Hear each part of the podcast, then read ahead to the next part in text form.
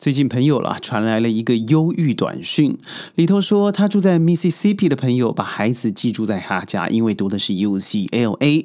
各位都知道，在加州嘛，寸土寸金，于是孩子就在他家里头借居了三年，期间是义务照顾，也没有给予什么样的现金上的回馈，于是这样相处的很好。在疫情之后，呃，父母都过来拜访了孩子，没想到来了两次，玩了两次，也去很多地方，到了学校，而吃的也好，玩的也好，突然。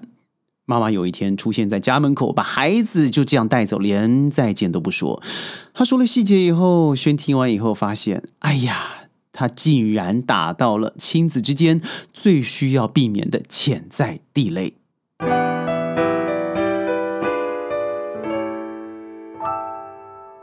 欢迎各位加入今天的宣讲会，我是轩。这地雷是什么呢？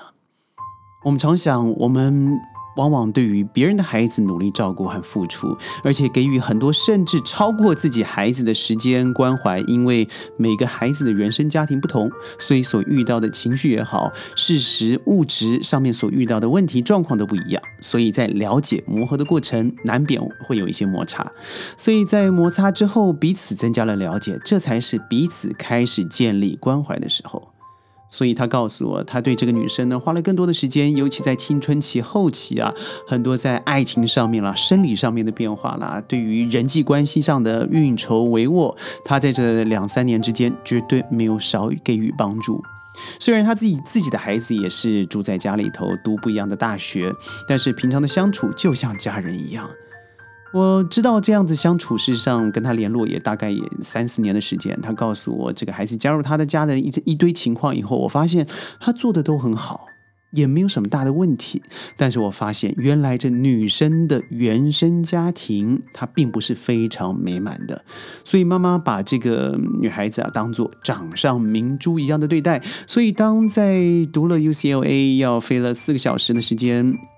到加州来，然后一待就是一年，而鲜少回家。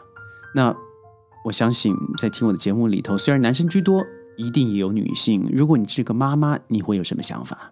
那如果你是个爸爸，请你在弹幕留言，你觉得这样子的未来，对于读个 UCLA 就是南加大，呃，加州大学，不好意思，加州大学洛杉矶分校，呃，有什么不好？我相信男女之间会有很大的差异，尤其在男生爸爸嘛。比较不容易了解这样子的到到底什么感觉，是不是妇人之仁啊？舍不得孩子啊？觉得这个离孩子久了越越越远，觉得好像嗯孩子不是自己的啦。这我们很常听到这样子的一个答案。但是如果你您是女生，或许您已经猜到我要说什么了，那就是阿德勒所说的：嫉妒是用于贬低、责备他人是一种非常有用的情感。这也就是说，有时候嫉妒生成的时候，你会不了解它已经生成了，而你会借由这样子的一个嫉妒，一直让自己衍生很多别人看不到、摸不透的情绪。所以明明是好事啊，带着孩子去打球，上了好的学校。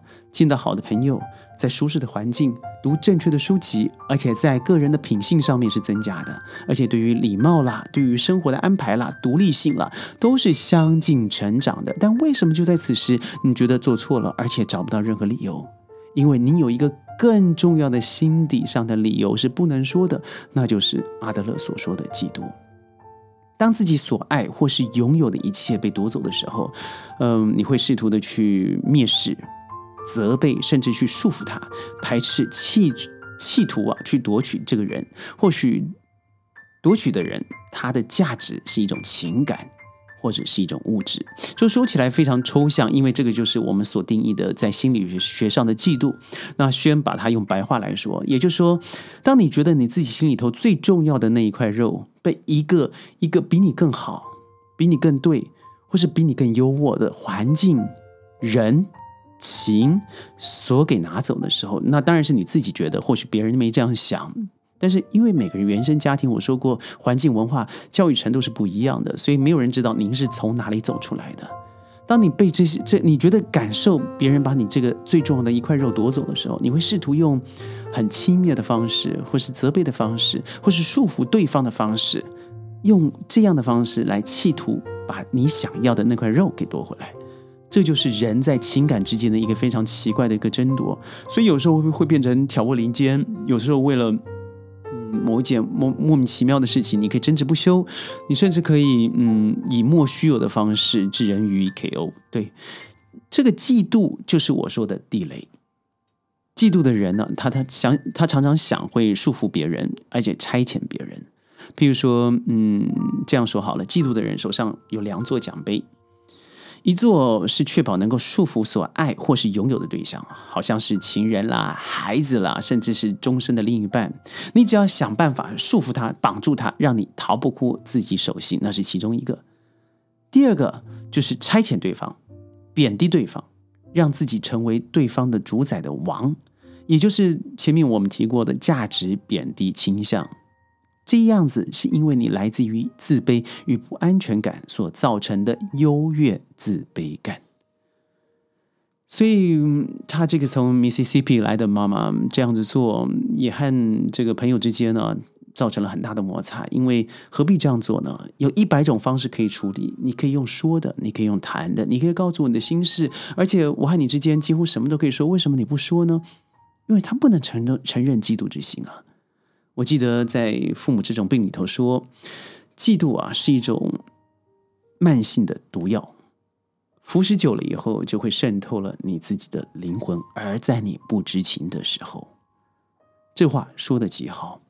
所以这个这个在加州的这个妈妈就告诉我了，说也是我的朋友，我到底是做错了什么？我已经这样子付出。视如己出的做了一切，甚至我把我自己的时间都贴上了。那我犯了什么错呢？我告诉他说：“你犯的唯一一个错就是你做的太好了。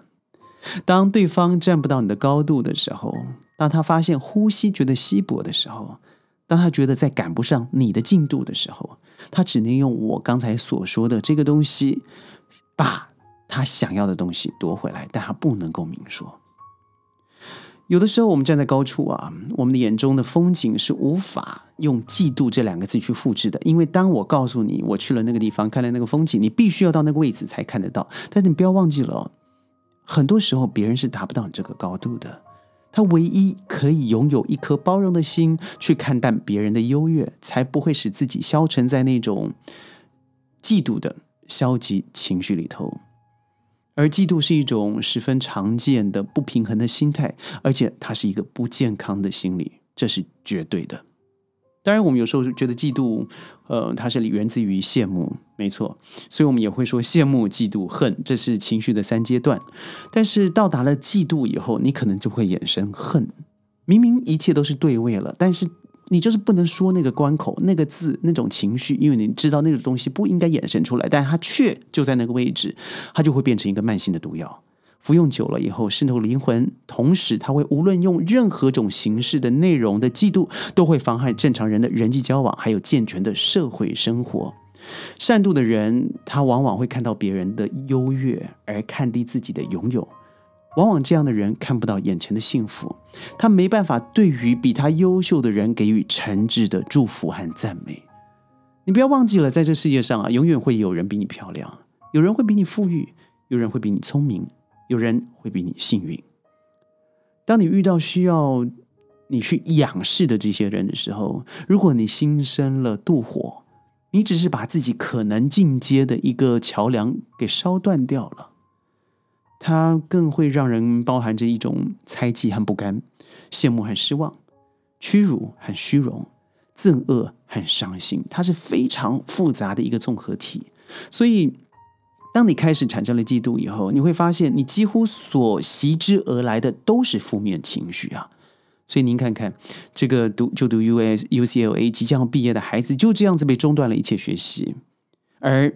他的妈妈永远不能告诉他我为什么这样做，因为说穿到了心底，就是那一点点的不安全感而衍生出来的嫉妒心理，而嫉妒心理却是这样子的毒，把心灵都毒坏了。有句话说啊，欲无后悔须虑己，各有前程莫渡人。这句话说的极好，不论是朋友关系。父母关系、亲子关系、都会存在某种嫉妒。